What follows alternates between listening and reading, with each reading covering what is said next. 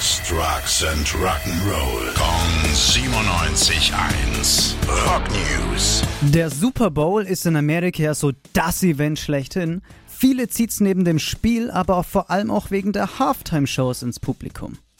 Normalerweise kommen da vor allem Pop-Acts. Also dieses Jahr war es zum Beispiel Rihanna. Und nächstes Jahr ist es noch offen.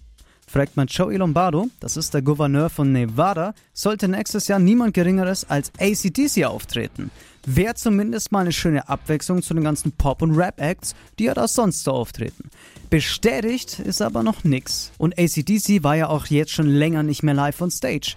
Also heißt es in diesem Fall einfach nur abwarten und hoffen. Rock News. Sex, Drugs and Rock'n'Roll. Kong 97.1. Frankens Classic Rocksender.